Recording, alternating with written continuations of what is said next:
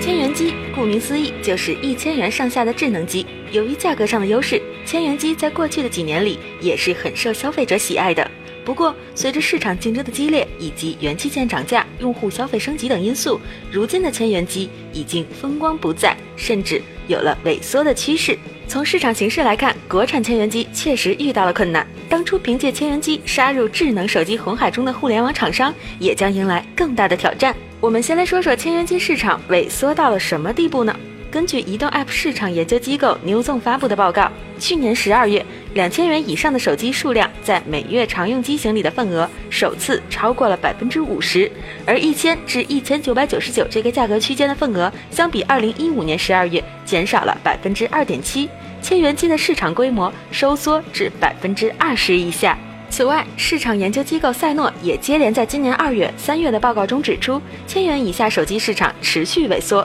而回顾二零一六年，小米、魅族等厂商旗下的主力产品也更多的集中在了两千元以上的价位。可以说，过去很长一段时间里，千元机是国内市场大战中中流砥柱，在各家厂商销量中也占据了绝对的优势成绩。而如今，千元机市场与正当红之时相比差太多。至于千元机市场萎缩的原因，可以总结为以下几点：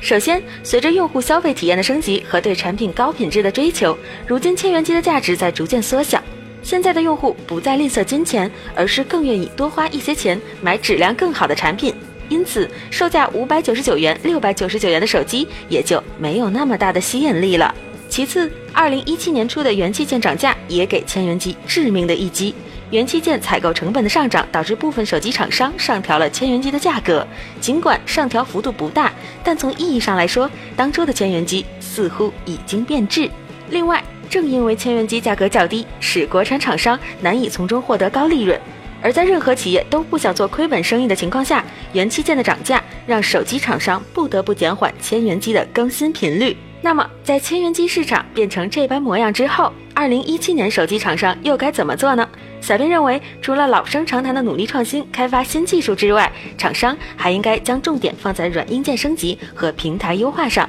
匹配消费升级的需求，来带动自身产品的销量和口碑。当然，如果辩证的看，千元机市场萎缩或许并不完全是件坏事。用户对千元机需求的降低，说明消费等级的提升，旗舰机也因此迎来了发展的高峰，而国内手机市场将在朝向高端迈进，未来可期。